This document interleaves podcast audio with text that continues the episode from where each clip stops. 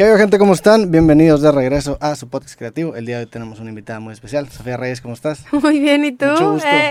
Oye, muy feliz de conocerte en persona. Sí, igual. Finalmente. La neta, teníamos rato como que queriendo armar este, este podcast. Qué bueno que se armó. Sí. Les digo, bienvenida a tu hogar Monterrey. Feliz de estar acá y te digo, me da mucho gusto. Digo, desde que llegamos, eh, te decía, me gusta mucho lo que haces y me da mucho orgullo que seas de Monterrey.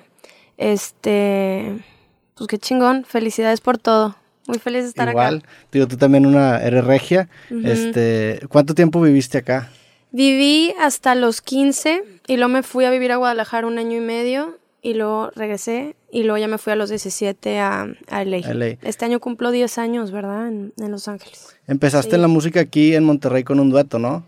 Empecé, sí, con una de mis mejores amigas con la que crecí en la escuela y ella y yo y mi papá empezamos a escribir música, a hacer un, un proyecto que se llamaba Café Olé.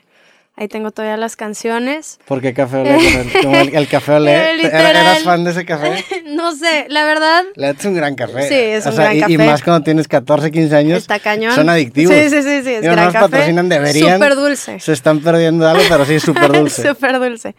Eh, pues no sé, nos pusimos café olé y ahí me di cuenta que, que me gustaba mucho meterme al estudio, hacíamos armonías y teníamos todo, como que toda la libertad creativa. Mi papá eh, también es muy fan de la música, tiene su estudio en mi casa, aunque no se dedica a eso como profesionalmente, siempre fue una pasión, entonces siento que entre todos estábamos ahí compartiendo algo muy padre.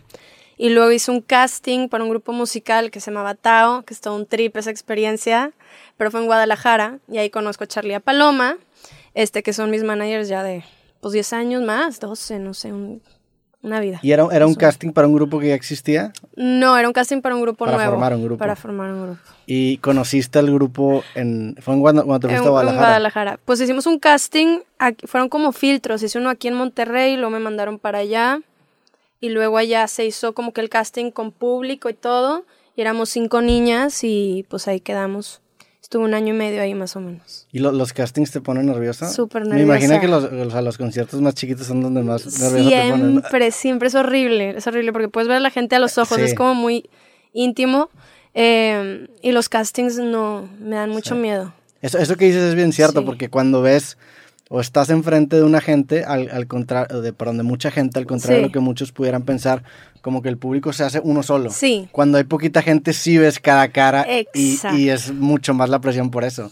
Definitivamente, yo creo que como que los shows que me han puesto más nerviosa es cuando están mis amigos, que nunca habían visto este lado mío de que esto es lo que yo Sí. hago en un escenario o tal.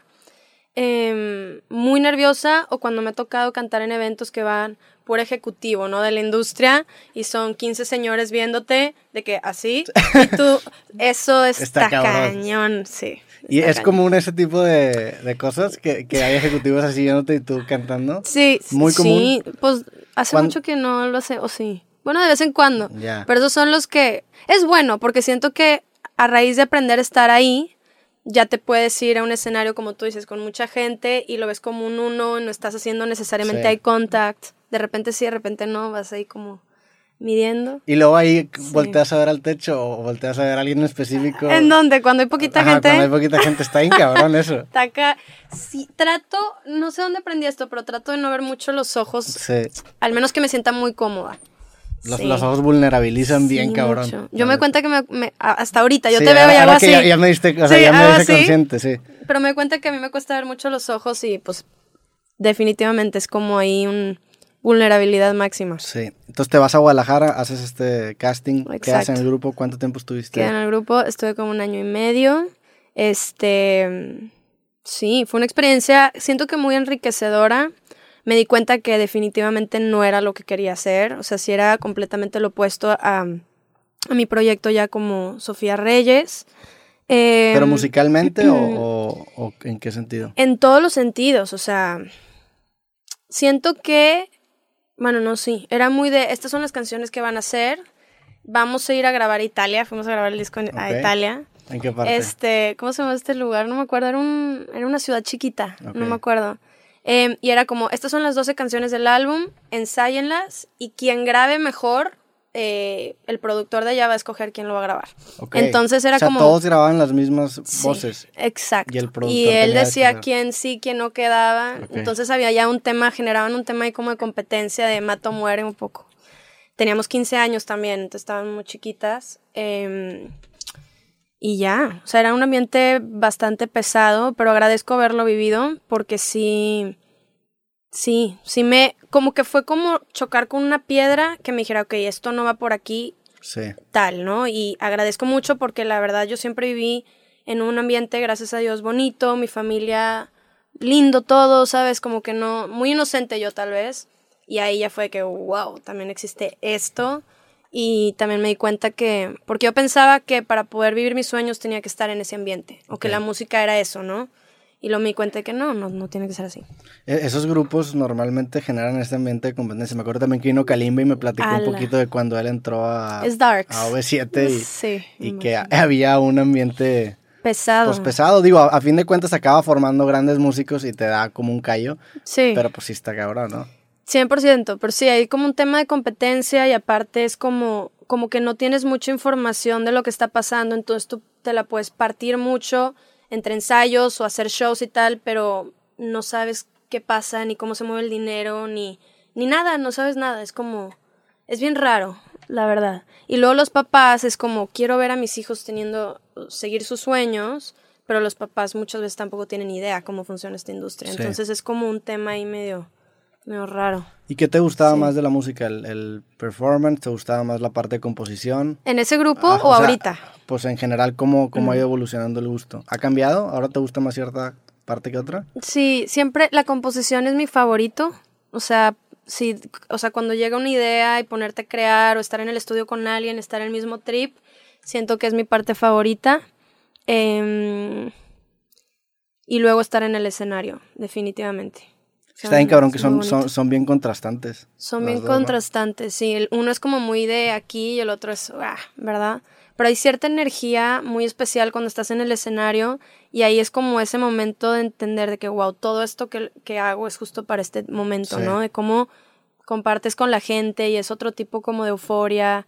Es, no sé, es, es bien, bien bonito. Y cuando Sí. compones, ¿piensas en, en, en esas canciones que te llevan un high en el escenario? Nunca lo he pensado así, fíjate. Nunca lo he pensado como, ah, esta canción en el escenario me va. Es buena, buena pregunta. No. Creo que no. ¿Cómo compones? ¿Con voice notes? ¿Con...? De todo un poco. Fíjate que leí un libro ahorita muy bueno que se llama Big Magic. Ok. Este que me como que me abrió mucho la perspectiva de entender qué es la inspiración, ¿no? y todo esto. Y habla mucho de que el Big Magic es cuando ideas llegan a ti, tú estás receptivo para recibirlas y ahora es como ya que llegó a ti es como las vas a crear, ¿no? Y como cada uno de nosotros somos diferentes, aunque a ti te llegue la misma idea y a mí y a Eric y tal, al final del día la forma en cómo la vamos a ejecutar es distinta Sí. por todo nuestro somos únicos y tal y todo este tema entonces como que me empecé a enfocar más en, en la inspiración y a cuando llegue a escucharla y, y, y sí ahorita he estado muy con tema de los voice notes o de repente en los sueños no sé si te ha pasado que estás soñando te llegan ciertas ideas a veces Sí. me pasa que siento o sea como que escucho una canción así tal cual y me despierto y lo grabo y como que tratando de estar más presente cuando Pero después, después de un sueño. O en sea, el a- mismísimo sueño No o sea, a mí me pasa antes de dormir que es como un momento en donde, ajá, como que el gatekeeper del, del inconsciente se baja y como Sí. que de repente tienes Sí. estos momentos de eureka. Sí. Pero después de un sueño, a mí casi, no, no, no me acuerdo una vez que me haya pasado que diga, ah, no manches, o sea, se me ocurrió una idea. ¿De no verdad? sé. Sí, definitivamente a mí también en la noche es cuando empiezo, pero es más como ideas de quiero hacer esto con mi proyecto y por qué no subo esto y hago tal y, y empiezo así, pero sí me ha pasado que en medio de la noche estoy dormida y estoy escuchando una canción así tal cual y que me despierto y agarro mi celular y la, la grabo. Por este libro que leí que te digo, que sea Sí. cuando la inspiración te llega es por algo y estate con los ojos abiertos, ¿no? O sea, es, recíbela y tal. Sí, está, está chido, no, no, o sea, no había pensado en esa idea, pero si, Sí. si a ti y a mí nos llega la misma idea, como que somos recipientes y el, el agua es como agua, ¿no? Acaba tomando formas distintas aunque sea la misma idea. Aunque sea la misma idea. Y de- está también muchas veces esta noción de que, de hecho hay un libro de David Lynch que se llama Catching the Big Fish Ok. y, y te dice que las ideas son como peces y que tú vas a pescar y que eventualmente agarras estas pescados. Pero es como, es mucho esta idea de que las ideas son algo ajeno a nosotros. Exacto. Y te acaban poseyendo, ¿no? Eso es, que es como si fueran las ideas un ente, literal. Y si llegas, o sea, si llega a ti es porque estás en la misma frecuencia y, al, y ya decidirás tú si la ejecutas o la dejas ir, porque si no esa idea va a llegar a alguien más. Pero luego eh, está bien loco porque también vi un podcast en donde como que te planteaban la idea de que si te pones a pensar que las ideas no se embrujan, entonces realmente nosotros somos zombies de las ideas. O sea, todo lo que hacemos es por una idea. O sea, estamos aquí por una idea tuya y por una idea mía. O sea, somos realmente robotcitos que siguen. Exacto. O sea, somos esclavos de las ideas. O sea, realmente las ideas son las que controlan todo. Yo sí lo creo. Como, pero puede verse así como esclavo en el, en el sentido como. O sea, creo que se puede ver de una manera también positiva como, como esclavo como instrumento, ¿no? De compartir, de ser ese canal a algo que puede llegar a ser más grande por eso de nuestro entendimiento. Y también por eso se, se, relaciona mucho con la divinidad las ideas, porque son algo que, que, que, pasan a través de ti, pero no sabes de dónde salieron. Exacto, y yo creo mucho en eso de, de que puede ser un instrumento de algo mucho más grande, como digo, de nuestro entendimiento que puede realmente hacer un impacto, o sea, gigante, ¿sabes? O sea, para bien, para sanar, para muchas otras cosas. Entonces ahí es como que mi trip ahorita. terminas esta etapa en Guadalajara y te vas a Los Ángeles a los 17. Exacto. O sea, me voy a Monterrey. Ahí es donde reconecto con Charlie y con Paloma, porque ellos los conozco durante el proceso, se hacen muy amigos de mi papá. Yo me salgo del grupo, yo siento que ya yo nunca más voy a cantar y mis sueños se aplastaron y bla, bla, bla. Y Charlie y Paloma empiezan a hablar con mi papá, viceversa. Mi papá los busca y es como de, pues no tengo ni idea de cómo ayudar a mi hija, pero sentí algo con ustedes muy especial, que podemos hacer. Pero tu papá creía mucho en ti. Sí, o sea, tu papá te empujaba mucho. Sí, mis papás mucho, desde chiquitos, desde, perdón, desde chiquita yo, siempre me han estado acompañando a todo eso. Te digo, gracias a Dios he tenido la oportunidad. Yo empecé con clases de piano chiquita y luego clases de canto y siempre buscando, ¿no? ¿Qué, qué onda? Y es padre ver cómo mis papás siempre han creído en mí. O sea, siempre, siempre, siempre. Y definitivamente es como no tenemos ni idea cómo funciona esto, pero queremos que tú hagas lo que, lo que sueñas y si es esto, va. Y entonces me voy con Charlie con Paloma a los 17. Y es una locura, porque en realidad ahorita me pongo a pensar, yo siento que tenía 17 y ahorita mis 26 me siento de la misma edad, más o menos. ¿Verdad? Yo me sentía una señora, según yo cuando tenía 17. Pero luego lo pienso y Paloma y Charlie tendrían que 26, 25. Tú tenías mi edad y Charlie como 27. Entonces imagínate ellos de mi edad cuidando a una niña de 17 años. Vivimos como casi 5 años juntos. En el mismo depa. ¿En, en, dónde? En, en, North Hollywood. En, en LA. Los Ángeles. Okay. Sí, loquísimo. Qué, qué, rápido, sí. Y ellos me enseñaron a todo. A veces me da pena decir varias cosas, ¿verdad? Pero me enseñaron muchas cosas básicas de la casa que yo no sabía, pues ¿verdad? Pues tenías 17 años Estaba más chiquito. Sí. pues sí. sí. Pero qué cabrón. Eso que dices de, de, que te sientes de la misma, a mí también me pasa bien cabrón. Y este año como que ya me empezó a dar un poco la realización de que, no sé, antes sentía yo que las personas de 20, 22 años eran gente de mi edad y ya va a cumplir 30 y ya no. pero yo me siento de la misma edad. Entonces llegas a un punto en como, te, hace, hace poquito es un anuncio de eso, que, que, llegas a un punto como que te terminas de construir y ya te sientes de la misma edad, pero vas envejeciendo. Y cuando volteas a ver hacia atrás dices, no manches, a los, los güeyes que tienen 22 años son 7, 8 años menores que yo. Ya no somos, ya de, no la somos misma de la misma edad. Te vas desfasando. Sí, sí, es verdad. ¿Cuántos tienes tú? Yo tengo 29. Ah, sí, ya vas a cumplir 30. Sí. Son 30 los tienes que celebrar bien. O sea, yo, yo, yo me siento todavía como de 25, 26 y no, pasa bien rápido el tiempo y más ahorita con, con pandemia que todo el mundo creció dos años, casi casi sin salir de, de, su casa. Sí. No, siento lo mismo y luego me doy cuenta que tengo muchos amigos que me sacan 10 años, 7 años, 8 años y siento que tenemos toda la misma edad. Y estábamos cayendo en cuenta de que no, yo tengo 26 y de mis mejores amigas allá tienen 34. Sí. Y nadie, o sea, nos olvida. Es bien raro. Sí, yo sí creo que hay una edad que ya estás como en la misma ahí. Sí, está chido. Yo también tengo muchos amigos cuarentones. Sí, y muy, muy mejores amigos. Sí, sí, sí. sí, sí, Y, y, ya no se siente esa, esa diferencia. También es mucho el estilo de vida que llevas. O sea, te, te, empiezas a dar cuenta que eso, eso te habla mucho más de qué tan en común tienes con la persona. Si es una persona que tiene un estilo de vida bien diferente, tipo, sí, sí es muy cabrón conectar. Sí. Pero sí, es, sí están más metidos como en este tema de pues de algún ámbito creativo es fácil relacionarte con, ¿no? Sí, estamos ahí en el mismo trip y a veces te obliga un poquito, pues no sé si madurar más rápido, es que tal vez no, pero sí me puedo pensar que yo a los 15 en Guadalajara yo vivía sola y mi, mi papá iba como cada mes, mes y medio y yo no sabía cocinar hasta la fecha, pero no sabía cocinar nada, entonces me acuerdo así las sopas de esas que metes en el, en el microondas y yo, eso era todo lo que comía, llegaba y un cagadero y, y sí, era muy raro como que esa edad, entonces como que te obliga. sola? ¿Cuántos años tienes en Guadalajara? Sí, 15. 15. O sea, sí, 15. De mis 15 a mis 16 y medio estuve así. Y luego ya empecé a vivir como en casas de amigas. Porque pues estaba cañón, ¿verdad? No, no cocinaba nada. así. Pero ahí, ahí, en esa etapa, ¿estabas de lleno en el grupo? O sea, ¿cu- cu- Sí. ¿cómo era tu día a día ahí? Era, iba a la escuela, en prepa, sí. Este, iba a prepa y luego no salía hasta las 2 de la tarde, dos y media, porque yo tenía que empezar mis ensayos como a las 12. Ok. Entonces llegaba de 12 al ensayo y salíamos como hasta las 8 de la noche, más o menos. Eran como 8 horas diarias de ensayo. Entonces eran clases de actuación, de no sé qué, de interpretación, de ejercicio, de canto, de vocal, de todo, así. Y diario. Oye, Sí, ¿y, ajá. y estos primeros días en LA cómo fueron? O sea, ¿cómo fue llegar a LA? Mm. ¿Ya había sido antes? ¿Fue la primera vez? Ya había ido antes con mi papá a cursos de actuación, que también me gusta mucho esa movida. Em, pero llego a Los Ángeles con Charlie Paloma. Estamos buscando depa, entonces me acuerdo que rentamos una casa súper bonita. Sí, al principio, antes de irnos ya oficialmente, yo me acuerdo que estábamos como en una casita, ¿no? ¿Puedo hablar? Sí, Sí, sí, sí. sí. Eso, fuimos en julio, nos fuimos un mes a hacer las primeras canciones y luego ya cuando nos fuimos en noviembre, tú llegaste y ya teníamos el de papá. ya estaba el depa. Sí, bueno, me estoy acordando de Sí, sí, esa sí. casa antes del depa. mes antes a ver qué onda. Ajá. Sí, bueno. Exacto.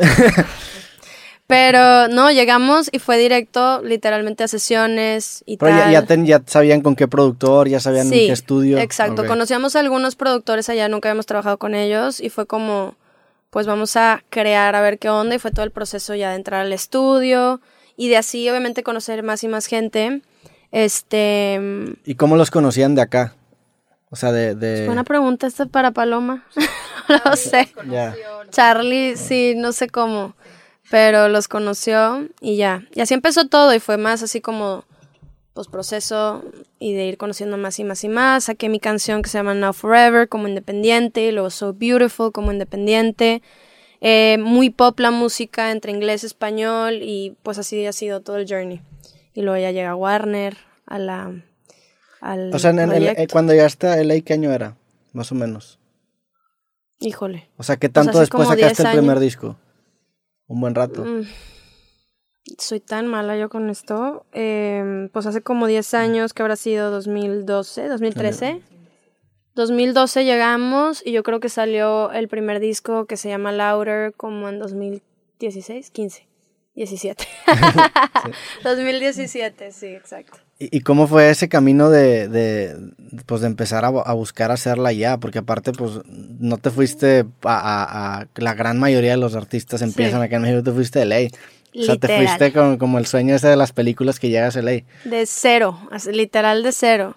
Este, pues sí, obviamente fue muy de full aprendizaje, muy intensivo. eh, todos los días yo iba mucho a clases de actuación, clases de baile, era muy cute porque Charlie y Paloma me llevaban a todos lados, yo me acuerdo.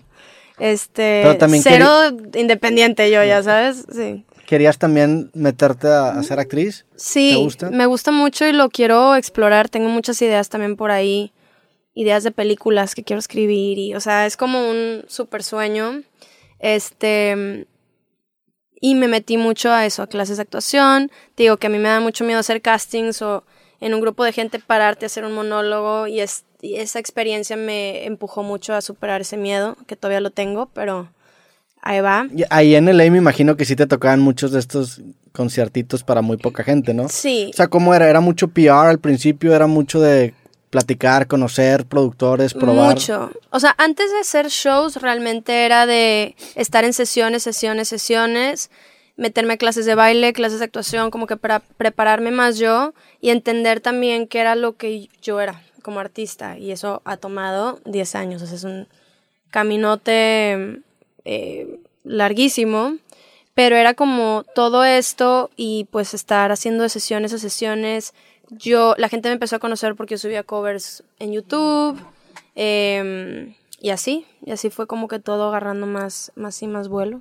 ¿Y es- estas sesiones eran grabar una canción o era nada más conocer al productor? Era, era, o sea, ¿cómo son esas sesiones? Era escribir, Ok. definitivamente. Yo en ese, obviamente al principio a mí no, no tenía, o sea, me, me daba mucho miedo llegar a una sesión y escribir una, una canción como que yo sentía que no tenía mucha voz y me dejaba llevar mucho por lo que pasaba en la sesión.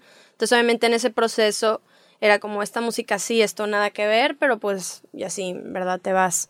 Em, pero sí aprendí mucho de esta gente y es muy loco porque a muchos de los productores que conocí hace 10 años, de repente nos desconectamos por muchos años y regresan, o sea, regresamos a nuestras vidas años después.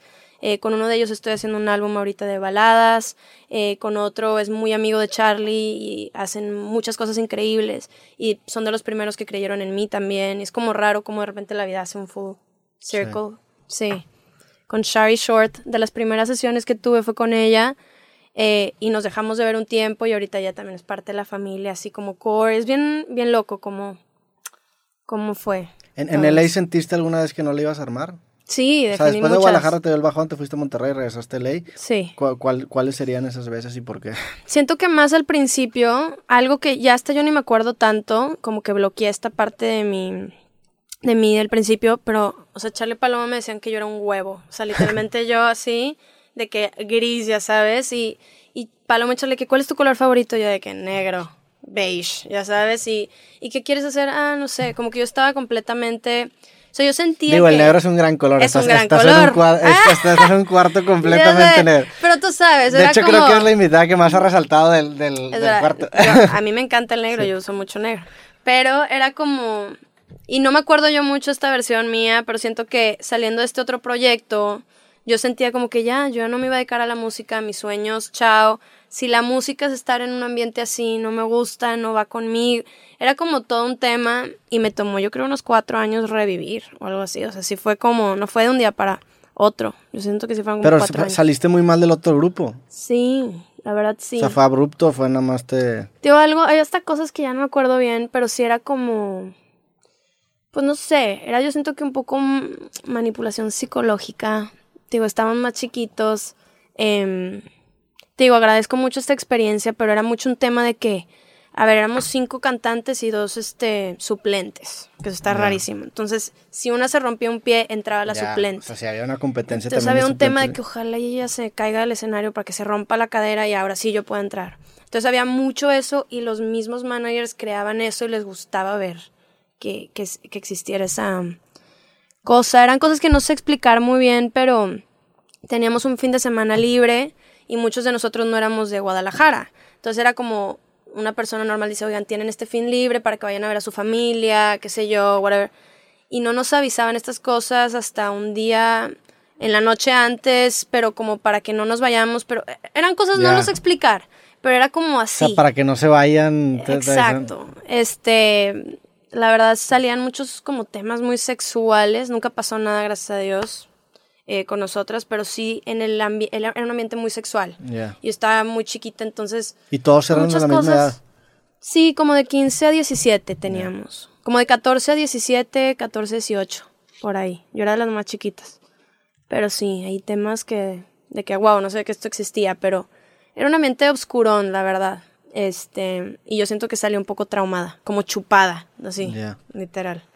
¿Y, y- y cuál fue el, o sea, cuál fue, crees tú la diferencia más cabrona de, de ese ambiente al de ahorita? Que tienes tú más voz, que ya tienes tú el control creativo, o sea, ¿cómo, cómo, cómo se empezó a dar ese cambio? Uf, siento que muchas cosas, siento que tiene que ver con terapia, que es algo que yo hablo muchísimo, llevo como siete años con mi psicóloga, que amo y adoro. Este, tiene mucho que ver con el, obviamente el, el conocerte, ¿no? O sea, ¿qué onda? Que quién soy yo, literalmente en todos los sentidos, obviamente es un journey para toda la vida, pero creo que eso, me di cuenta que estaba muy desconectada en, en, no sabía, a ver, ¿cómo lo puedo decir?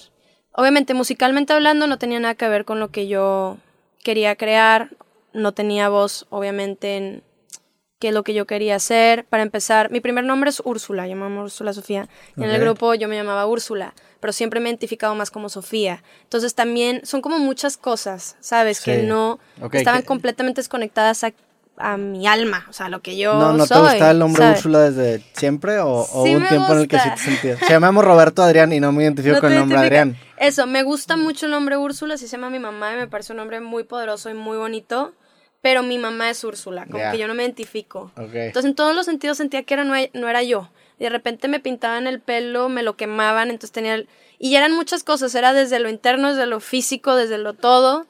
Era como una obligación de se tienen que vestir así, no me sentía yo. Entonces todo era una desconexión durísima. Y yo solo quería cantar, pero pues es, es también como que va conectado con relacionar que, que tus sueños se ven de esta manera. Entonces ya no tengo sueños, ¿sabes? Entonces no sé qué voy. Era como una... como si la luz estuviera apagadita. Y en el camino, te digo, con terapia, encontrarme más a mí, qué es lo que me gusta, qué no. Creo que la parte creativa es súper importante para mí, sentir la libertad de poder crear y de explorar. Es algo que a mí me da mucha vida. El darme cuenta, yo no le ponía mucha atención a mis amigos, como que para mí era mi carrera, este, y luego en esos momentos mi novio, porque por alguna razón siempre tuve como que novio por ahí, este, mi familia y luego los amigos, y también me di cuenta de lo importante de permitirte tener un- una comunidad de gente, ¿no? Que esté en tu mismo canal, que puedas rebotar, que puedas compartir, vámonos un fin de semana, no sé dónde. Y eso también me empezó a traer mucha vida, pero por muchos años yo me sentía un poco sola en el sentido de, de tener como relación con gente medio de mi edad, que estuviera, Sí. ¿sabes? Fueron varios años y era como, yo sentía, bueno, es que esta carrera es así, entonces unas cosas por otras y estaba yo un poquito ahí como... Y este, entender todo eso fue lo que me ha llevado, yo creo, a donde estoy ahorita. E- Eso es algo bien importante que dices para la gente que, que trabaja para sí mismo, Sí. que nadie te enseña que si tú no te pones un límite, tú mismo te vuelves tu propio esclavo. Te y, lo y no y no pones esos, esos límites, esas barreras, entonces tu vida personal empiezas a sacrificar porque dices, no, la tengo que sacrificar porque podría estar haciendo esto. Exacto. Y luego, por eso está el, el burnout, por eso pasa. El total. Y yo siento que si hay un tema como de sacrificio que es muy importante y de cuando tienes un proyecto, me parece muy bonito cuando hablas, respiras, sueñas, todo tu proyecto, pero también entendí que es importante de, oye, necesito un día para mí, ¿sabes? Y a lo mejor mi día para mí es estar todo el día en mi cama o darme un baño con whatever o irme a la playa o tomarme un café con mis amigas y como que eso yo me di cuenta que era muy importante y yo respeto mucho balancear mi carrera en poder sí me encanta obviamente todo lo que hago y partírmela y es como un drive que me fascina yo siempre digo subirme al tren es algo que me gusta ya que estoy así Sí. me encanta pero es importante encontrar esos momentos de pausa y de conexión conmigo porque si no te vas, te vas desconectando y no te vas dando cuenta de poquito en poquito y creo que de ahí parte mucho la depresión y la ansiedad y todas estas cosas. Entonces sí, creo que es importante, aunque sea una vez a la semana. Y llevas siete años haciendo terapia. ¿Cuándo- ¿Empezó a raíz de algo o fue por porque Sí. te, te sentías mal o digo, no ¿Qué tienes que profundizar, ¿verdad? No, no, no, Sí. sí, sí, sí. Pues yo siento que más bien era... Sí, yo siento que venía como de... Sentía mucha ansiedad. Estaba como por todos lados. Y como no muy buena relación con, con ciertas personas de mi familia. Había mucho choque. Que creo que es normal y es un poco parte de eso. Pero a mí me quitaba mucha como paz. Y en un momento en un avión a mí me da un ataque de pánico, que yo nunca lo había vivido, yo no sabía lo que era, yo sentía que, que me iba a morir, literalmente, no sabía qué estaba pasando. Y siento que de ahí Pero fue... ¿por qué sentías? ¿Como que te ahogabas? ¿Sentías Sentía escalofríos en todo el cuerpo, no dejaba de temblar, no podía controlar mi cuerpo. Y eso me asustó mucho porque dije, me va, se me va a parar el corazón no sé qué me va a pasar. Y a raíz de esto, este, yo estaba en ese momento te- con mi novio, estaba en el mismo vuelo, estaba también mi suegra en ese momento, medio aceites esenciales y no sé qué tanto, y como que terminé durmiéndome. Traía ahí aceites esenciales. Sí, ella siempre traía aceites esenciales en ¿Qué la son los aceites esenciales y por qué son Me esenciales los encanta, aceites? son O sea, ¿qué- esenciales, ¿Pero por qué? Pues yo creo mucho en ellos porque son como extractos de la naturaleza y luego que si la menta y te quita el dolor de cabeza y luego que si la lavanda y... Es medio soberbio ponerle esencial a un aceite, ¿no? está. Pero el aceite no se puso esencial solo, ¿verdad? Al- Alguien lo habrá puesto Sí. en un momento. Pero ella lo sacó, yo me acuerdo. ¿Pero para qué sirven? Nunca sabido para qué sirven. De verdad, O sea, te no- los recomiendo. ¿Te los pones en, en- la cara o...? Yo estoy leyendo un libro que estoy aprendiendo de los aceites, me apasiona este tema, literal. No sé mucho, pero por ejemplo, si tienes este mala digestión o cólicos eh, o te duele la cabeza, las gotitas de menta te las pones en el ombligo, le haces así y te ayuda delicioso a quitar los cólicos, la digestión. El dolor de cabeza te pones aquí, acá.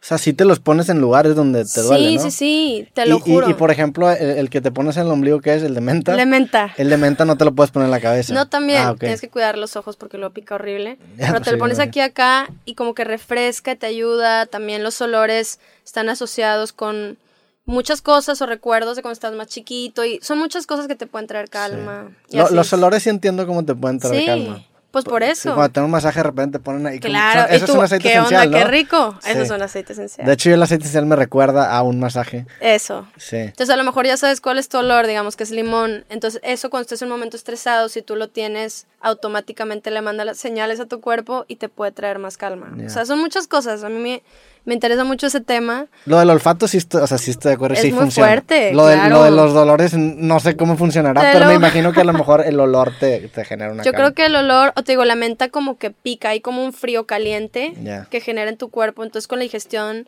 o te digo, con los cólicos sí ayuda bastante. Entre otros que no he explorado, pero quiero entender un poquito más.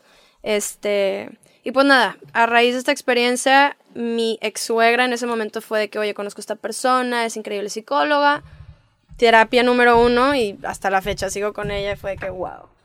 Y como que eso, me ha enseñado mucho a entender que nada es personal, que hay cosas que no te corresponden a ti, a aprender a, empatizar con otra persona a pesar de tal, y, y muchas cosas, entonces empecé a, a no tomar esta emoción y entender que no era mía.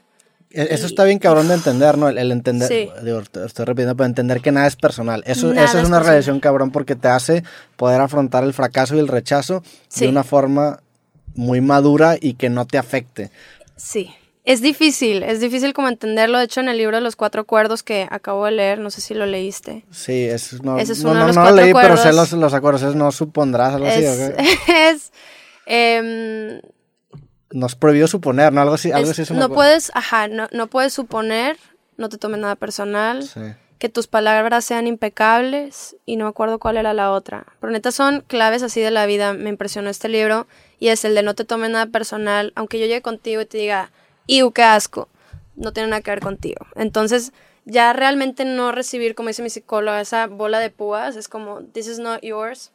Y de verdad que va haciendo tu vida mucho más ligera. Sí. Me tomó años. Todo, todo tiene que Hasta ver la con, con la otra persona, incluso el hate, el- Todo. El, odio es una proyección de esa persona por alguna inseguridad que está reprimiendo, porque lo, que reprimes Exacto. eventualmente sale como síntoma. Sale. Ajá. Y siempre se lo vas a querer escupir al de al lado, ¿verdad? Entonces, más bien, cuando empieza a ver a alguien con mucha furia y sacando todo esto, encontrar esa empatía y decir, wow, ¿por qué hay tanto dolor en esta persona? ¿Qué te pasa? ¿Cómo te puedo acompañar? O no me corresponde, pero no tomarlo porque no es tuyo nunca. Inclusive las cosas que haces tú mismo, a veces tratas mal a la persona y dices, ¿por qué estoy tratando mal a esta persona? Sí. Y es porque está algo más pasando. Exacto. A veces me pasa que llevo algunos días sin dormir o no como. A veces cuando no como y no, no duermo, pues me pongo un poco de mal humor. Y yo digo, es que nadie alrededor se merece sentir mi mala energía pesada. O sea, eso es conmigo. Entonces, o yo la trabajo o qué onda, porque no, es, no le corresponde a nadie, ¿sabes? Y sí, eso fue un parote, este, porque muchas veces hay relaciones eh, muy cercanas a uno que a veces son de familia o lo que sea. Y creo que a veces nos desgastamos mucho queriendo que la otra persona sea como a nosotros nos gustaría, ¿no? Siempre es como, ay, es que qué hace esta persona. Y es como aprender a realmente amarlos así y no tomarlo y que no te mueva tanto en tu vida, que tú puedas de verdad caminar ligero, es súper importante. Y pues yo lo recomiendo mucho. Siempre digo, la terapia para mí es número uno. ¿Y sigues yendo Sí. seguido? A veces cuando tengo un tema muy fuerte es como una o dos veces a la semana y de repente pasan dos, tres meses y no. O sea, yo lo voy sintiendo así un poquito.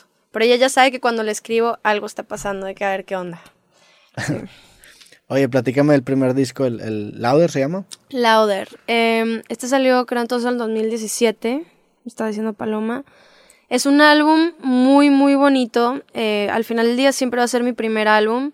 También creo que es una etapa de los inicios de mi carrera. Creo que tiene mucho que ver con descubrirme y como que explorar. Em, de ese álbum hay una canción que se llama Muévelo, que es como... Con el- lo abres, ¿no? Que esa es la primera del, del disco. ¿Con cuál? ¿Esa es la primera del disco? Exacto, Muévelo, que es ya el primer sencillo con el que estoy con Warner y ya un equipo más grande, con el que yo empiezo a hacer promo en España y en Argentina y tal. Y con esa canción empiezo a entender un poquito más de que, ah, ok, ahora es que me está cayendo el 20 de lo que estoy haciendo en mi vida. ¿Me explico? O sea, ¿qué onda esto que está pasando? De repente iba a un festival, 30 mil personas, cantaba Muévelo y todo el mundo la cantaba y era algo muy fuerte, ¿sabes? Sí. O sea, y más porque yo no tenía ni idea de cuánto ruido estaba haciendo la canción en otros países y de repente llegaba y ahí es cuando yo siento que, que hay como un antes y un después y de entender un poquito mejor de que, ah, ok, esto es pues dedicarse a, a esto, literalmente. ¿Ese fue el primer hit grande que tuviste que trascendió así a varios países? Sí, yo siento que sí. Es, es- ese sencillo lo sacaste antes del disco y el disco lo sacaste después como compilación. Exactamente. Y luego en ese, en ese disco también está Llegaste tú, que es otro sencillo que especialmente acá en México la gente se casó mucho con esa canción. Que Y se siente que la entonces- gente se casa con una canción tuya. Lindísimo, me la paso yo llorando con esos, con eso. O me ha tocado ir a, a fiestas o a bodas y la gente se me acerca y me dice, yo me casé con Llegaste tú. Y yo así con el nudo, ya sabes, me da mucho sentimiento, todo eso es pues muy bonito. Y más considerando que la canción era una canción en la que yo no creía tanto, yo no la quería sacar. ¿Por? Y no sé, ¿No te gustaba tanto? no tanto. Y, y yo me acuerdo que hasta hice unos dos o tres berrinches que yo lloraba en mi cuarto, es que no me gusta, ¿sabes? Y en mi equipo era es que confía en nosotros, bla, bla, bla, todo. Y al final, sí, o sea, fue ahí un trabajo en Pero equipo ahorita muy te, te gusta, lo volteas a ver y te gusta o no tanto. Sí me gusta, no es mi canción favorita, no, no te, número ca- uno ¿no te mundial. casarías con esa canción? No no sé, no creo, tal vez. Estaría raro casarte con tu canción, Estaría la muy neta, sí. raro también, es como lo del aceite esencial, ya sabes. Este, estaría muy raro. Pero es muy bonito eso y ahí te das cuenta de que, wow, cómo la música puede acompañar en momentos muy especiales a la gente y puede cambiarte la vida, ya sabes, es un... No lo quiero decir responsabilidad, pero sí es algo muy... No, pero sí, sí, sí tú sacas algo al, al mundo y cuando lo sacas deja de ser tuyo porque la gente justamente se proyecta en esa canción. O sea, si yo te digo, me gusta a mí esta canción, estoy hablando mucho más de mí que de ti. Total. Porque estoy evidenciándome, no es un espejo el arte. Total, Sí. es un espejote. Este, y en momentos así, te digo, de, de frustración o de ansiedad o lo que sea, como hay tantas canciones que completamente te sacan de ese espacio y digo, wow, o sea, qué loco que, que yo tengo la oportunidad de provocar eso en la gente, ¿sabes? Es algo muy grande, por eso hablo de lo del tema de las ideas y todo, de cómo puede uno ser ese instrumento para algo más, más bonito y más grande. Siento, ese es como mi tema ahorita que estoy como uf, tratando de entender. Oye, en la de Muévelo, ¿cómo fue la colaboración con Wisin? ¿Cómo se dio? Fue, bueno, fue muy cool. La verdad que a Wisin fue una de mis primeras eh, colaboraciones. Entonces yo con Wisin no conviví tanto, la verdad. Es, ah, es muy loco ver también como el proceso de las colaboraciones que he hecho, cómo después uno va creando tanta amistad, ¿no? Con, y cómo las cosas van cambiando también. Em, para mí fue algo muy fuerte que este sencillo primero con Warner sea con Wisin. Toda la vida yo Sí, bailé todas las de Wisin y Yandel y muy fan, ¿sabes? Y era como, wow, que esto está pasando en mi vida. No lo, no lo puedo ni siquiera dimensionar. No entiendo lo que está pasando.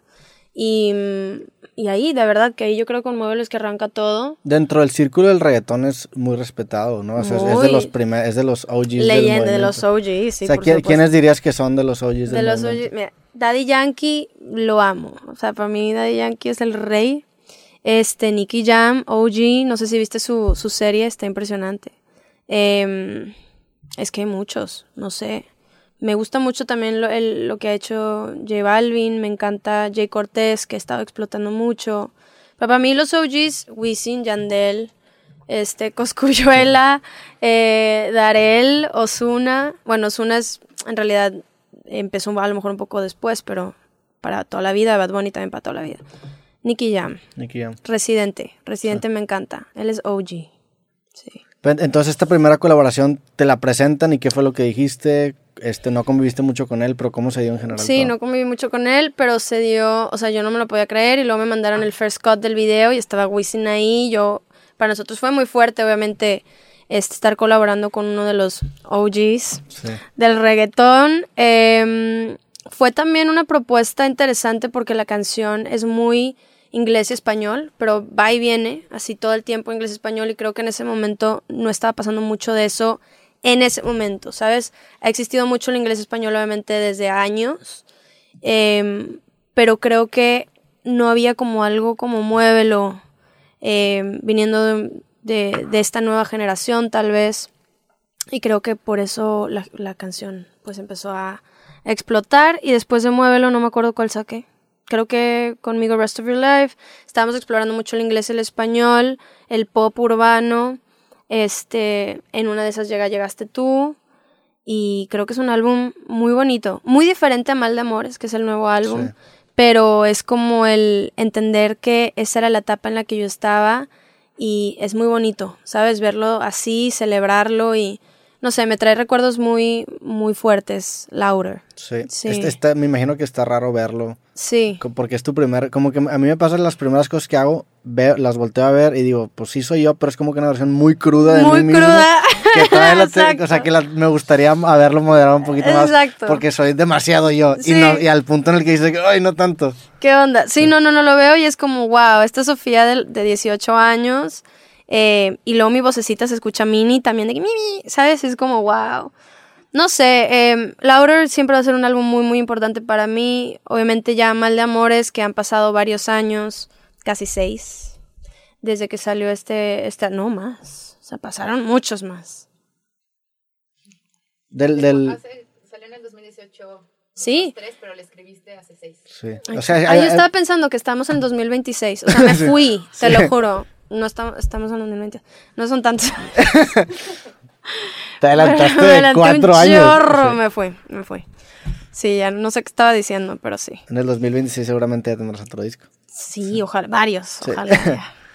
¿Y, ¿Y, cómo fue la espera de sacar este nuevo proyecto? Me imagino que también has de, tener ya mucha emoción porque pasó mucho tiempo desde este primer eh, disco que, que pues ya ves una versión desfasada de ti mismo, ¿no? Total, no, no, no, total. Siento que especialmente mis 20 a mis 26, es donde al menos yo me he dado cuenta de un verdadero cambio mío, en todos los sentidos, espero, o sea, para, bien, especialmente en lo personal. Yo creo que también es normal con la edad, ¿no? De los 20 a los 26. Me imagino tú que, o sea, es como, pues es una edad muy crucial del adolescente al adulto. Te, consolidas. Sí, o sea, em, muchos cambios en mi vida, muy de conocerme mejor, de encontrar varias herramientas o no sé, no sé. También la voz, lo que decías ahorita, yo ya me meto en un estudio, ya sé que me gusta y que no y ya me atrevo hasta decir, esta canción no va por ahí, vamos a empezar otra nueva. O saben que como que uno está, vámonos a dormir y otro día regresamos y antes no, yo era como más así. Y, esa, confianza te tomó, te tomó tiempo agarrarlo. Pero siento que tiene que ver con ir explorando, ¿verdad? Que sí, que no, que bla, bla, bla. Y ahorita ya como que me siento yo, hasta me atrevo a decir de que me, siento orgullosa de mí a la hora de estar en un estudio y, y, de cómo me muevo y la seguridad que tengo creando y esto sí, esto no, vamos a... Y también de defender mi música, es algo que para mí es muy importante, defender mi arte. Es padre ver cómo Charlie Paloma, que son este core team, confían mucho en lo que hago. Hay veces que de repente es como Sofía, ¿qué onda con esto? Pues está diferentón o vamos a ver, no sé, o de repente como a in the big picture, a veces da miedo hacer algo que no es tan familiar, tal vez, pero veo como hemos crecido juntos y cómo confiamos los tres mucho en, en nuestras ideas y en nuestra, ¿sabes? Digo, también respaldado obviamente por resultados, ¿no? Me imagino que la confianza te empieza a llegar cuando a lo mejor cantas algo que va a pasar o, o tienes una buena sensación y se acaba sí, cumpliendo. Pero también me ha pasado que hay canciones que a mí me fascinan, que a lo mejor son un poco más experimentales, sale con un poco de miedo la canción al mundo. Em, y no es el mismo resultado con la expectativa que yo tenía. Que está bien. Y es algo que también me, platicaba Charlie. Eh, el mismo día que salió Mal de Amores, y me dijo, mira, nosotros ya hemos vivido lo que es sacar una canción que explota más de lo que pensábamos que iba a explotar.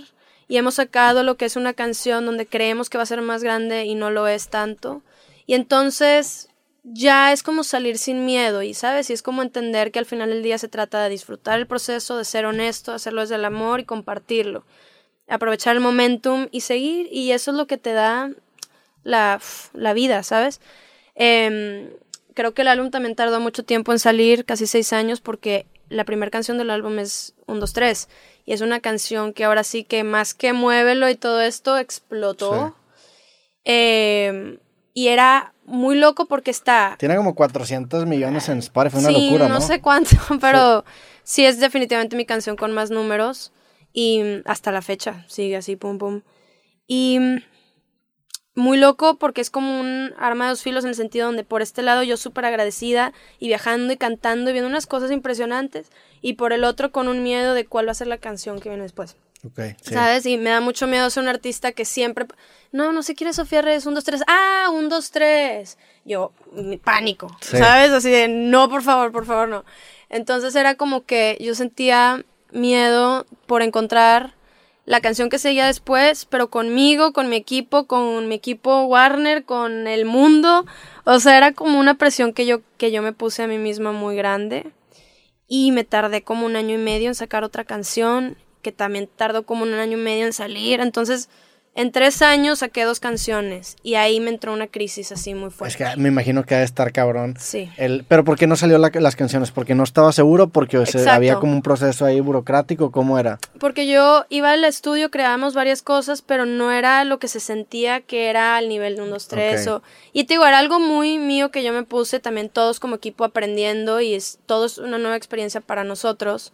Pero ahí sí me entró una crisis porque yo me di cuenta de que, o sea, yo ahí es cuando me peleé un poco con la música. Y yo sí fue como, pues, ¿para qué, o sea, ¿para qué hago música si la voy a dejar ahí en un cajón? ¿Para qué escribo? ¿Sabes? Y yo empecé a tener esos como berrinches ahí con la música. Es que no publicar te frustra. O sea, te acabas frustrando porque dices, puta, ¿para qué vuelvo pues, a ir si cuando va a salir? Exacto. Entonces... Y, también me imagino que es como un vértigo de, decir, o sea, te, tienes un, un, hit de ese nivel, dices, no manches, a lo mejor ¿qué tal si esto es? Y de aquí empieza a bajar y, te, da como un vértigo, es un vértigo de llegar arriba y decir, ¿qué tal si esto es lo más arriba que voy a llegar? Exacto, entonces tengo y una crisis gigante, así de que pues ya no quiero hacer más esto y, y yo lloraba y me frustraba y era todo un tema.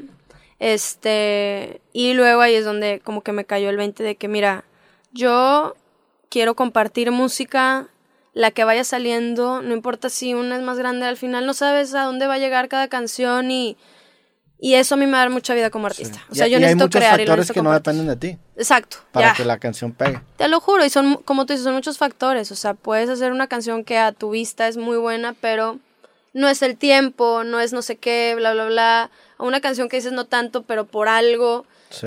No sabes. Entonces ya cuando entendí eso, me quité todo este peso encima y es que empecé a sacar más y más música, que es justo cuando entra un poco la cuarentena. Y ya, y hay canciones que no crecieron tanto como otras y tal, y un, dos, tres ha sido mi canción más grande hasta la fecha, o sea, los números más grandes. Pero de verdad que no me quita el sueño ya. O sea, me tomó tiempo entenderlo y fue mucho. Por eso es que el álbum tardó también tanto tiempo. No, y también el entender este ya de que obviamente los, los, números son un buen indicador, pero no van de la mano también a, la calidad. O sea, puede ser una canción que le guste a mucha gente, pero a lo mejor si es una canción que le encante, va a ser mucho menos gente que le encante, ¿no? Exacto. O sea, como cuando algo conecta tan cabrón contigo, a lo mejor no va a conectar con tanta gente. Entonces son, son estos dos intentos, son estos dos productos que sacas, ¿no? Definitivamente, y es un baile y es como Sí, es un, es un baile y es como encontrar cuál es la intención de por qué estoy haciendo esto, hacia dónde va, cuál, a dónde quiero llegar y por qué y desde dónde. Y te empiezas a cuestionar muchas cosas y, y ya. Ahorita lo que resuena conmigo es disfrutar y que sea algo honesto y ya está.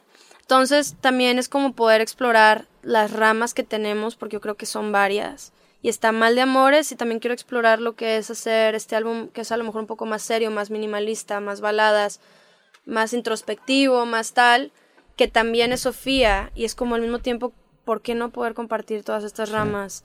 Y creo que como creativa es algo que a mí me da mucha paz. Cuando, tú haces una canción, este, me imagino que después cambia mucho en el estudio. Sí. Este álbum de baladas a lo mejor va a tener menos cambios, ¿a eso te refieres? Definitivamente, eso es lo que quiero aim.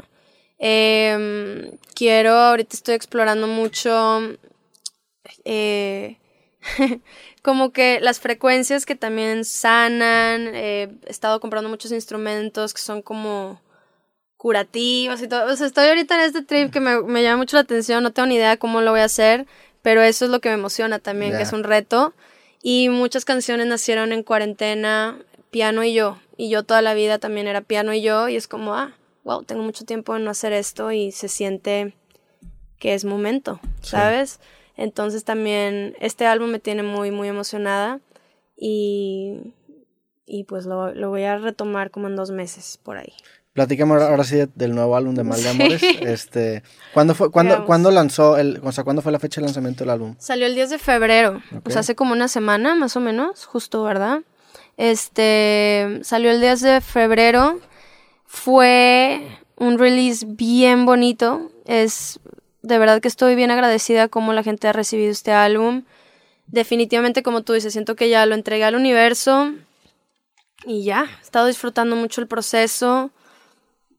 Es un álbum muy divertido, creo que es, una etapa de quién es Sofía de los 20 a los 26 y a mí me entró como que esta onda de, de querer salir, de explorar, de viajar, de qué es experimentar esto, qué es experimentar esto, que eh, yo antes de, de toda esta etapa había tenido dos novios y nunca había sentido lo que era el corazón roto. Y yo decía, es que ¿por qué? Por la gente habla de esto, esto, esto. Hasta que lo viví y me di cuenta que duele físicamente. No sé si a ti se te ha tocado. Sí, sí, está, está culero, no yo decía, es que wow, es que literalmente duele físicamente. También me entendí que, entendí que a través de esta experiencia, como que me fui obligada a aprender a amar, de cierta manera, aprenderme a amar a mí. Y creo que eso es algo muy bonito, que a veces de, de cosas así puede salir algo mucho más grande.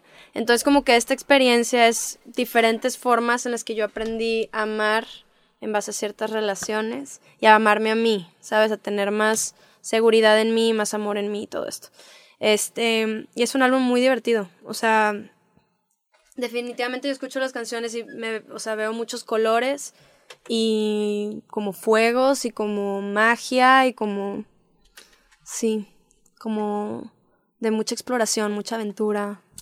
¿Te, te gusta hablar de tus canciones o te gusta nada más sacarlas y como que dejarlas ahí? Porque hay artistas a los que no les gusta porque a lo mejor escriben algo muy personal y como que nada más lo quieren sacar y quieren que se queden en esa ambigüedad. No, ¿A me gusta. disfrutas profundizar o hablar de, tu, de tus Sí canciones? me gusta, sí me gusta hablar de las canciones y luego de repente digo cosas que digo, uy, no lo debí de haber dicho porque no quiero que la persona se dé cuenta que es para esta persona, pero sí, sí me gusta ahí como meterle el, Sí. el spice. ¿Y cómo, cómo ha sido tu recibimiento en otros países? Vi- vi- te vi en la, en la Resistencia en España. que Estuve en la Resistencia, amo ese programa, espero regresar pronto.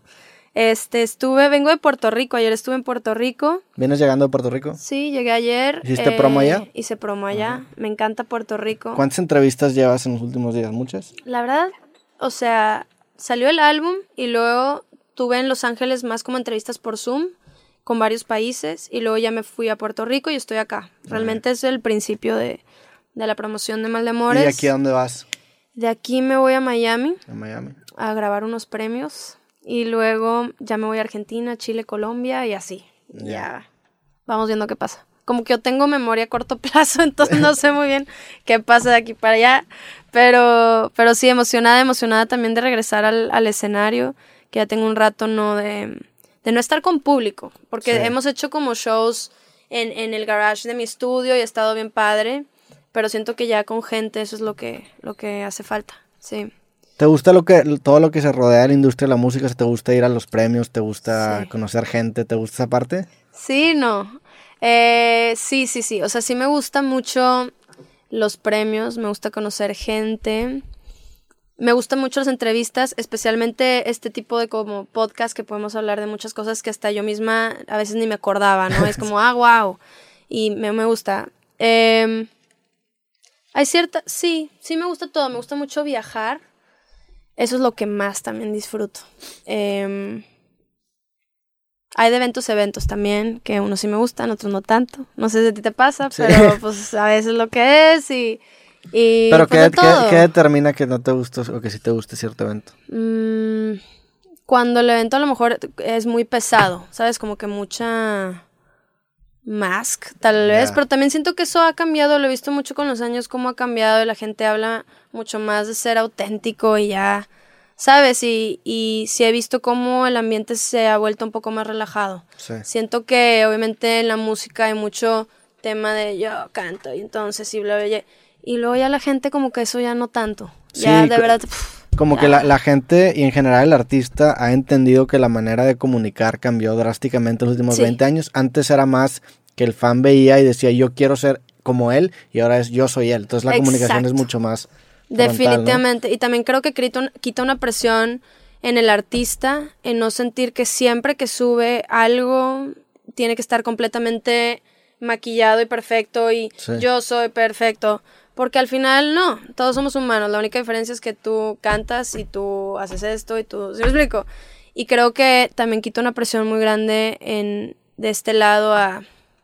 "Ay, Puedo subir esto en pijama y tengo granos en la cara y hoy no me siento bien, no estoy en mis días, estoy de malas, estoy de buenas y eso de verdad que uf, hace todo más relajado. Entonces siento que también de artista a artista es muy padre poder ver este tipo de cosas.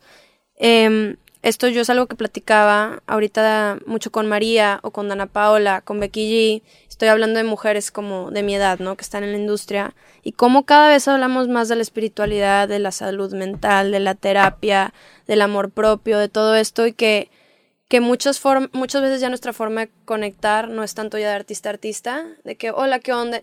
Ya es realmente desde estos temas más humanos. Y eso me encanta. No sé si antes era así. Sí. Yo creo que es algo que se está dando cada vez más. ¿Cómo, cómo es el acercamiento para ser amigos? ¿Mandas mensajes por Instagram o es en persona? O sea, por ejemplo, es la colaboración con, con Becky G, ¿cómo Becky fue? G. A Becky sí la conocí en unos premios hace años, yo creo. No me acuerdo exactamente dónde la conocí. Con ella sí fue un mensaje de, oye, tengo esta canción, me fascina, te veo en ella, dime qué opinas. Con María sí fue a través de Charlie, que fue como de management a management. Este, ha sido también a través del label. A veces yo he mandado también así como DMs. Eso pasa mucho. De que DMs o, oye, felicidades por esta canción, a ver cuando hacemos algo y luego se da y se abren las puertas y así va. O en premios también. En premios. En premios se da mucho conocer a, a muchos artistas. Eso sí, mucho. Y luego se, se ponen de acuerdo para hacer una sesión cuando coinciden. Te lleva, o sea, te gusta mucho grabar cuando vas a lugares. Sí, mucho. aprovechas o- Muchas veces aprovecha que si estás, no sé, en Miami, pues ahí están muchas cosas pasando y es como, oye, mañana voy a estar en este estudio, pues una vez Kyle y veamos qué hace. Y como que fluye así. Me ha tocado también como en fiestas con amigos que nos vamos a eh, tal lugar y, y de repente estamos haciendo música y surgen ideas, entonces hay que... O sea, realmente como que de mil maneras. O sea, a veces sí es más ejecutivo y a veces más orgánico, por así decirlo. Em, pero sí, es muy divertido. A mí me encanta colaborar con artistas. Siento que le dan otro.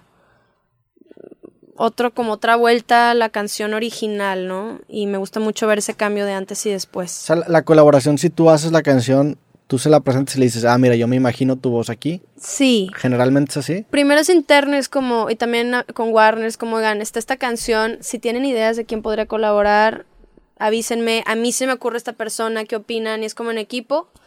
Este, y para mí siempre con el artista, siempre que llega la canción al artista, yo siempre busco a esa persona. Y es como, oye, gracias por esto, qué padre, qué honor, ojalá nos podamos conocer en persona, digamos, si no lo conozco o no la conozco.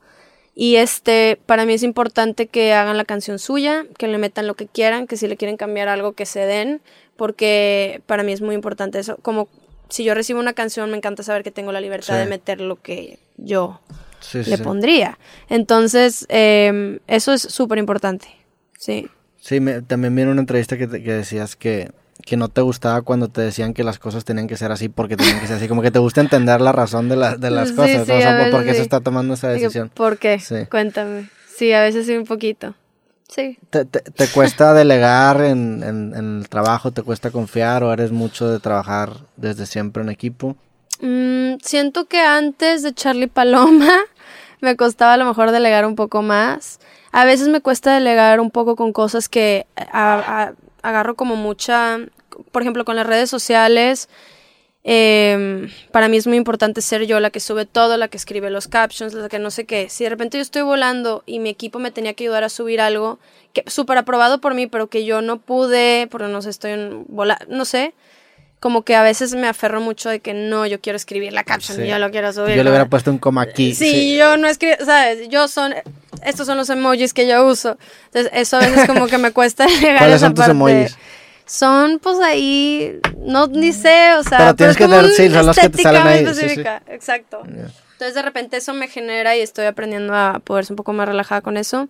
Este, acabo también de contratar a mi asistente personal.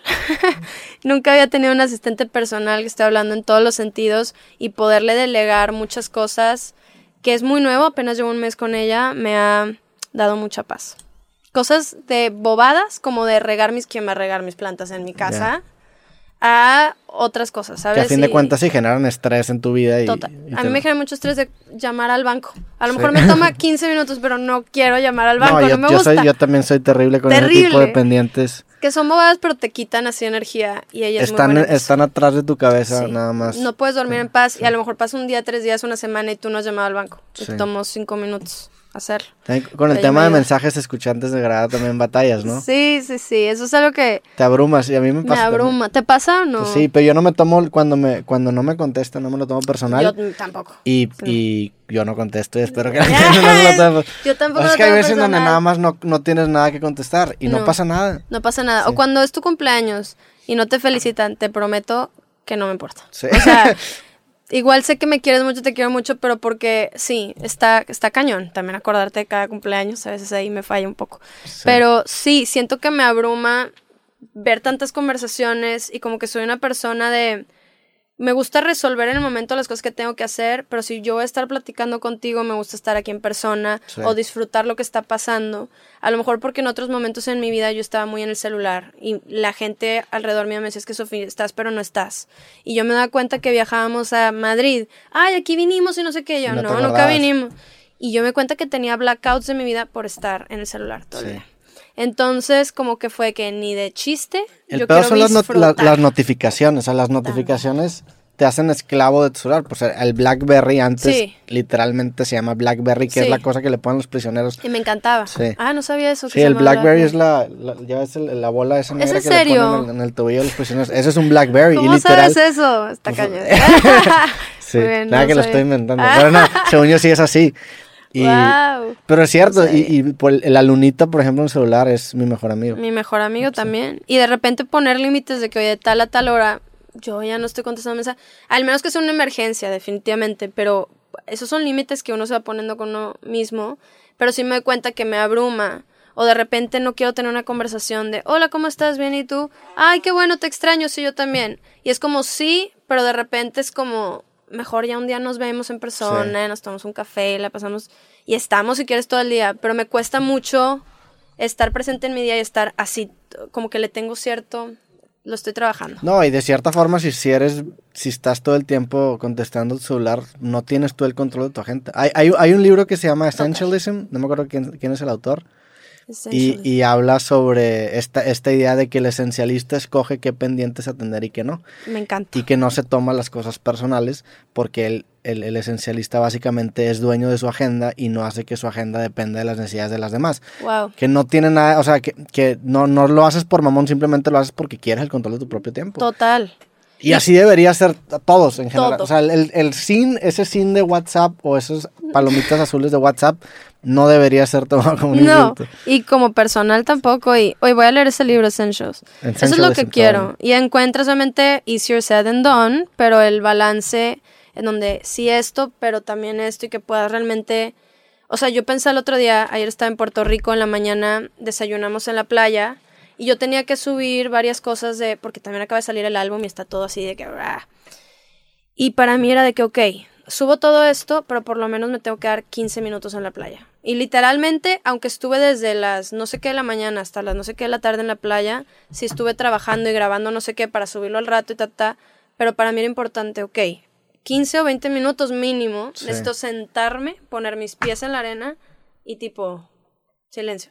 ¿Sabes? Porque si no, no, se te va la vida. Sí, O sea, es, eh, todo el día cuando te acabas estresando te acabas acordando de que tuviste skin. Es como tu aceite esencial, ¿no? Sí. que lo hueles y dices, ah, Sí. bueno, en ese momento estuve Exacto. tranquilo. Necesitas esa bolsa- referencia. Te juro que en mi bolsa ahorita tengo dos aceites y es de que ¿Cuáles son tus aceites esenciales favoritos? ahorita tengo el de menta, que creo que es ¿El un menta? básico. De verdad te lo, sí, te lo ¿Para el recomiendo mucho para el ombligo.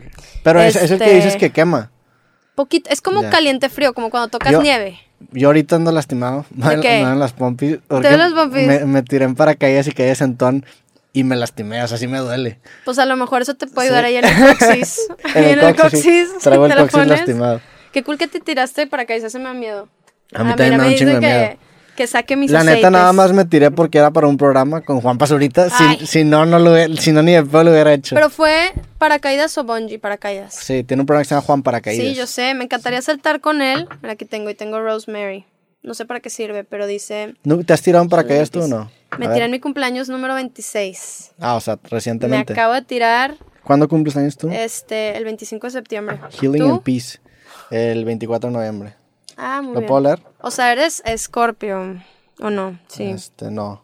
¿No? Sí. No, ya eres Sagitario. Sagitario. Ya eres Sagitario. ¿Eres- ¿Te gusta la astrología y los Me signos encanta. Sí. No sé mucho, pero me encanta todo eso. Este es el elemental que para que te lo pongas ahorita en el coxis. Oye, qué miedo saltar con Juanpa. Sí me gustaría. Sí. Que ha aventado. Él también. Mucha admiración. Le tengo mucha admiración. Oye, pero ¿cómo se abre así? qué? Creo que es para contra niños chiquitos. Sí. Creo que le aprietas y le haces exacto. Una forma bonita de decir contra... Exacto, ¿verdad? A ver, háblalo. Este. ¿Y de cuántos, de cuántos metros te aventaste? Eran como 13 mil pies. Yo creo que ya Sí. ahorita, cuando salga este episodio, huele chido. Está delicioso. Luego te lo. Ya va a estar lo arriba, pones. pero ¿tú de cuántos pies? te- No te tiraste. De, creo que eran 14. Sí, creo que eran estaban como 13, 13, 14. Y también te tocó ver el video del señor que sale y te dice que te puedes literalmente morir, pero está bajo tu riesgo. ¿Lo viste o no te tocó? No. Papá no te lo puso. No, y, y luego Juan, Juanpa como que tiene este trip de que empieza a asustar a la gente. Y yo dije, ah, bueno, No, voy a agarrar un trip suicida. Entonces yo le dije, No. no, yo sí me quiero morir.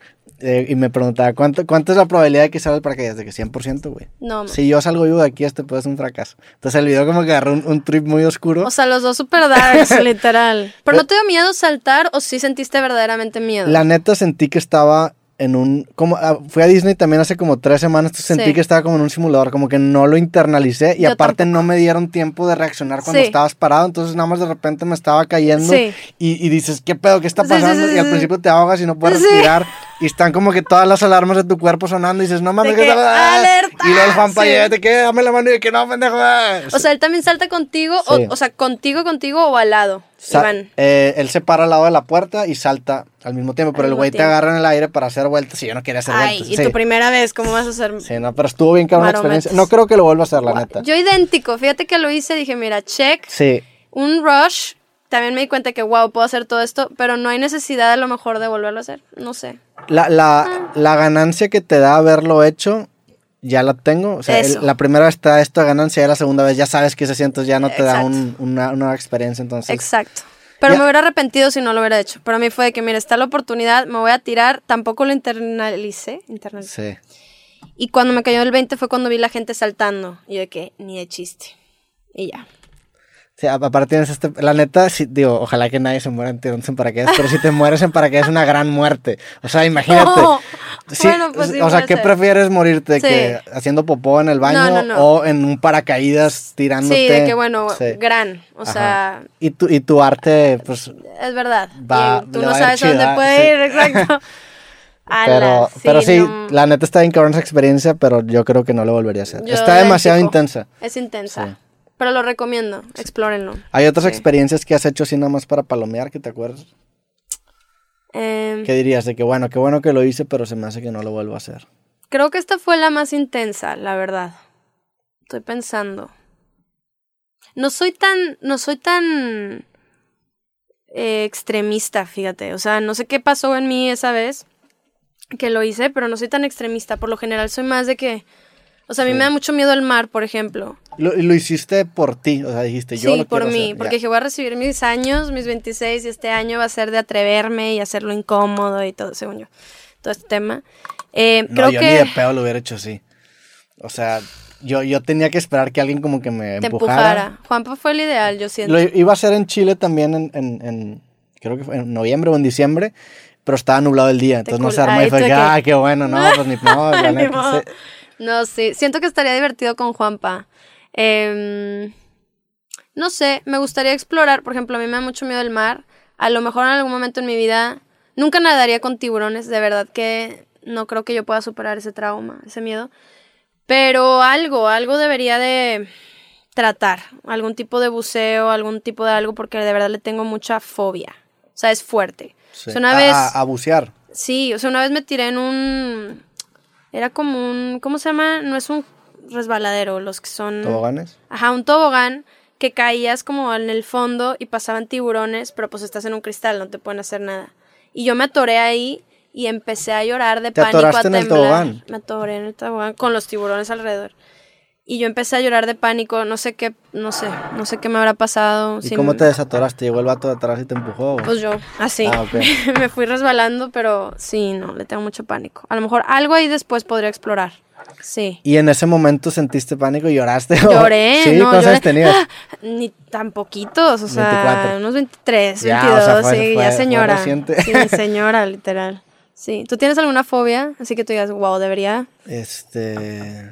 Las alturas sí, o sea, sí, pa- pues, a, si a mí no me gusta estar en... Sí me da vértigo. O sea, sí, pues, respect. La que neta, te tiraste. pero siento que nunca lo procesé, como que lo, lo pateé que sí, después, y ya cuando estaba enfrente que me iba a Ya llegar el miedo, el miedo me, tira, me Sí, tiraron. Entonces, ya- ni te dieron tiempo de ver una, dos, Sí. ya estabas ahí. Ya estabas en el aire. Yo también, es lo que le dije al tipo, que ni me cuentes, ni me digas, ni me preguntes, tú me tiras. O sea, no me dejes pensar.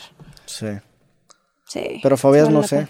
El, el- la, la muerte te da miedo a ti. ¿Piensas, pi- ¿Eres una persona Mm. que piensa en su propia mortalidad o no tanto? Sí, definitivamente. Siento que mm, hace como un año y medio me entró hace un trip con la muerte muy fuerte donde yo, según yo, hice la paz con la muerte. O sea, yo sentí de que si realmente hoy me muero mañana cuando sea es porque me toca y ya, y lo acepto. O sea, pero hice, era como hasta meditativo y tuve todo un momento así de... Y sentí que le perdí un poco el miedo. Pero fue en una meditación, la- esa... Estaba en mi casa y empecé a pensar y lo caía y ya fue toda un- una meditación. Pero como que me imaginé varios escenarios y dije, bueno, si llega, pues es lo que. Siento que a lo mejor sería más fuerte, pues obviamente para la gente alrededor. Al final del día es como para nosotros, ¿no? Sí. Como que siento que somos muy apegados a las cosas, a la gente. Viene muy desde ahí. Y siento que cuando alguien muere, es más como con uno que con la persona. La persona seguramente ya está así, Sí. ya sabes. Em, Ah, eso que haces, hay, hay un ejercicio del estoicismo que se llama premeditario malorum. Y es imaginarte lo peor que puede pasar y llegar a un estoy bien con eso. Wow, y eso lo te relaja. Eh, O sea, te- obviamente en el tema de la muerte funciona, pero en el tema en general de la vida, si estás estresado, dices, ok, ¿por qué estoy estresado? No, porque me voy a subir a un escenario. Bueno, ¿qué pasa si en el escenario te caes o vomitas? Pues agarra ahí la gente y dices, pues bueno, voy a Bueno. estar bien. Y una vez que estás bien con el peor resultado, encuentras una paz. Sí. Eso me gusta. ¿Cómo puedo buscar más de esto? ¿Cómo se llama? Eh, premeditario malorum. Premeditario mal. Hay, un- hay un libro bueno de, de- de un güey que se llama Ryan Holiday que se llama Daily Stoic, algo así. Ok. Y está chido, te, te, te, te da como una introducción de los filósofos estoicos que son Séneca, Wow. Epicteto, no sé qué pedo. Y son 365 lecturas chiquitas y está muy bueno. Eso me gusta porque, o sea, como que vas contra todo lo que tú dices, miedo al rechazo, miedo a bla, bla, bla, miedo a lo que sea. Yo sí, se escucha super darks, pero con la muerte te digo que en parte de mi imitación yo me imaginaba, si una persona llega random a mi casa con una pistola, como que yo me imaginaba la situación y fue de que, bueno, it is what it let- ¿sabes? Fue muy, se escucha Sí. muy darks lo que estoy diciendo. Pero sí tuve un momento así y luego no sé dónde estaba leyendo, que en alguna parte de Asia, no me acuerdo dónde, cuando nace la gente, es como, es también muy cultural, ¿no? Cuando nace la gente, un bebito, todos se visten de negro y es como, no, hombre, pues Dios te bendiga, suerte, que bien te ve, o sea, que te vaya bien en esta vida, ¿Al here bebé? you go, al bebé. Es Cuando como- se muere. No, cuando nace, Ah, más bien es como, ay, bienvenido a la Qué tierra, qué mal pedo, güey, te deseo, sí. Y cuando la gente muere es una celebración, porque sienten que eso ya es el, lo bonito y que esta es la experiencia del sufrimiento. Es ya. Exacto. Y me llama mucho la atención porque pues es muy cultural y nosotros vemos como que alguien muere y todos de negro llorando y el día más triste y a lo mejor podríamos, podría ser una celebración también. Sí, No está, está curioso porque creo que la- las dos interpretaciones funcionan porque también este, muchas veces vives la vida pensando que cuando te mueras va a llegar el premio Sí. y realmente este es el premio. Este, y es El- ahorita. El cielo es el suelo. De hecho, el- Literal, sí, en, el el, en, el el, suelo. en el- mi frase en el paracaídas fue esa, que no, el cielo, el cielo es el Es suelo. ese suelo, y, sí. y no lo aprecias hasta que Hasta qué tal. Ahorita que no me puedo sentar bien y me duele constantemente, aprecio cuando, Cuando podía te estar puedes sentar a gusto. Entonces realmente mucha gente creo yo que vive esta vida muy transaccional de esperar un dulce al final del camino. Y no, y es no. ahorita, exacto. No hay una meta, no hay un tal, sino cómo lo vas disfrutando. Y está padre volver a siempre recordar, que cuando pasan ciertas cosas, volver a recordar a eso. Sí. Porque al final del día, la verdad es que hoy puede ser nuestro último día. Suena fuerte y así, pero es como, bueno, ¿la disfruté o no la disfruté? O como... Hay, hay un- hay una reflexión de un, de un filósofo que se llamaba Alan Watts Mm, que habla sobre la muerte y lo compara con la música. Él dice, la muerte es como escuchar una canción. La finalidad de la canción no es llegar al final, sino bailar mientras la música está Eso, sonando. sí. Y eso es la vida. La vida no tiene una, una finalidad. La vida es, es esto. esto que Es, está- este es el regalo, esta es la vida, es, ah, es La, vida es lo que se te escapa cuando Sí. piensas que es la vida. O sea, es eso. Es no, eso. Hay, no hay otra cosa. Yo leí eso que dices de la, de la muerte y de la música y me pareció muy bonito. Sí. Sí, definitivamente. Sí, y Wow. también me gusta mucho esta idea de que pues la vida es un experimento práctico y eso también... Total. O sea, si, si ves la muerte o, o si la analizas de una forma profunda, le genera un, un sentido de urgencia a tu vida y eso Sí. te forza o te permite experimentar y arriesgar. Exacto, y es bonito recordarlo y al final del día lo único que tenemos así confirmado, así te lo confirmo, es que nos vamos a morir Sí. un día. Hay una plática también de Neil deGrasse Tyson con un güey que se llama Jason Silva que hablan sobre una flor y hablan sobre la mortalidad. Entonces el güey dice, hay mucha diferencia entre que te den una flor de verdad, o sea, una flor viva, a una flor de plástico, porque el hecho de que sabes que la flor se va a morir hace que, val- o sea, que valores el tiempo de vida. Si Sí. nos quitaran ese elemento de la muerte, quién sabe cómo seríamos. Yo creo que no tendríamos ambición para hacer muchísimas cosas. Total, wow, qué bonito, qué bonito verlo así. Me hace todo el sentido. Y sí creo que es bonito poderlo volver a llegar a ese centro, ¿no? Se nos pasa la vida y se nos olvida y es como, hey. Sí. Qué bonito. Sí. Te, te digo, ya que estamos hablando del tema de la muerte y, y hablaste sobre esta idea de que, bueno, si, si ahorita llegan y alguien te mata, pues Damn. como que te estarías en paz. Si, ¿Tienes ya música publicada en el sentido de que si te mueres, o perdón, grabada que, que, que saldría después de tu muerte? O sea, yo si me matan ahorita en podcast, me muero como en dos meses porque ya tengo podcast Sí. adelantados. Definitivamente sí tengo música, eh, al- no todo terminado, tal vez, pero no, sí tengo varias cosas ahí que podrían Sí, salir. que podrían sacar. Ay, qué Sí. fuerte. Y Paloma, eh, no, está muy duro. Sí. No, definitivamente sí. Un amigo este me enseñó una canción que estaba haciendo que justo habla de esto y que no hay muchas canciones sobre el tema, que es como habla de que cuando yo me muera, yo quiero una fiesta. O sea, yo no quiero, ¿sabes? Porque yo viví la vida al máximo y todo esto y todo esto. Y como que crea esta canción que es más como, si tú te imaginas un funeral, es una canción muy de gratitud y de amor y de celebración a la vida, más que el día más triste, Sí. ¿sabes? Y me parece como bonito poder cambiar un poquito esa perspectiva, ¿sabes? Con la muerte y creo que también te, te conecta más a, a que estás vivo y agradecer que estás aquí y disfrutarlo. Ya. Sí, Sí. siento que la muerte está chingona para el güey que se va. O sea, el pedo es la gente que la se gente queda. que ¿no? se O queda. sea, el güey que se va, pues bueno, sufre un poquito, un instante. Ah, y ojalá Bueno, y al menos, no, al menos ¿verdad? que haya tenido una muerte terrible, sí. es. Sí, Pero bueno, que no. ahí sufrió en vida. Eh, En vida. En la muerte, pues no hay nada. O sea, el, el universo tiene 13 mil millones de años y Sí. ni nos dimos cuenta que pasó Exacto. tanto tiempo. Y ya veremos, digo, me interesa mucho la gente que ha vivido como muertes y lo ha regresado. Este. ¿Eres religiosa tú o no? Fíjate que religiosa no. ¿No? No, no resuena mucho la religión conmigo. Yo crecí católica, siempre he creído en Dios, pero no, no creo mucho en la religión. Y eso que voy, o sea, me gusta, ¿sabes? O sea, te digo, crecí católica, de repente voy a la iglesia cristiana, que me gusta mucho, he ido a centros budistas, quiero explorarlo más, y como que al final del día, eh, ¿qué es lo que resuena conmigo? Y creo que al final del día todos llegan como a un mismo Sí. punto, ¿no? Y creo que el punto es ser mejor persona y amar y tener esta conexión contigo y poderla compartir con los demás.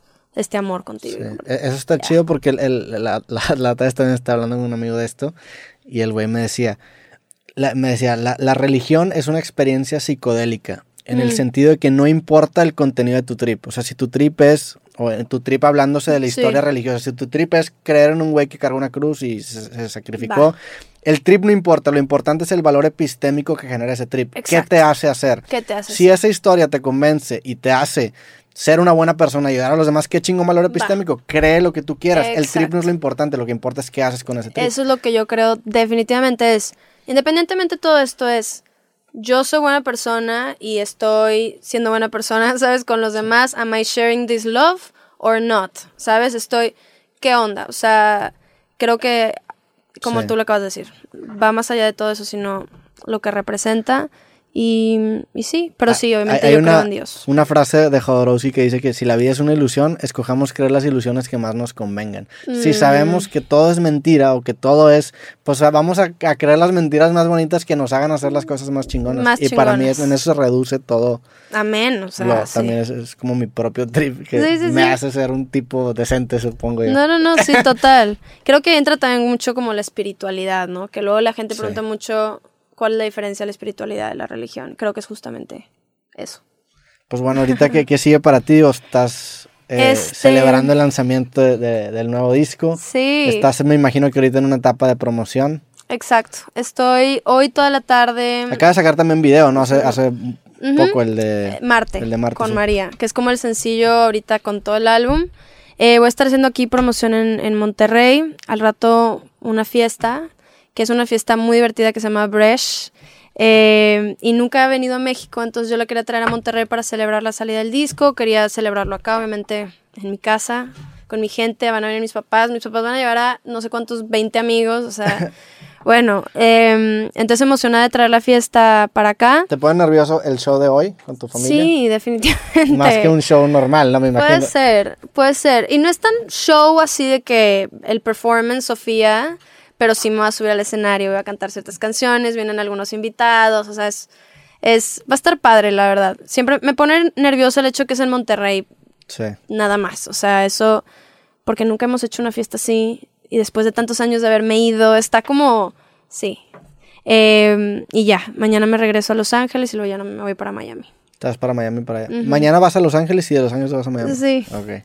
He estado como un día en cada lugar, literal. Ahorita vives en LA. Sí. Tu casa está en LA. Sí. Ahí tu sientes que casa es- también Ay, cuando vayas. Muchas gracias. De verdad. Ahí sientes que es tu espacio como creativo, ahí compones donde mejor te sientes. ¿Tienes un estudio Total. ahí o cómo es? Tengo mi casa y tengo mi estudio y ahí es donde hago toda mi música. Está a 15 minutos de mi casa, entonces voy y vengo.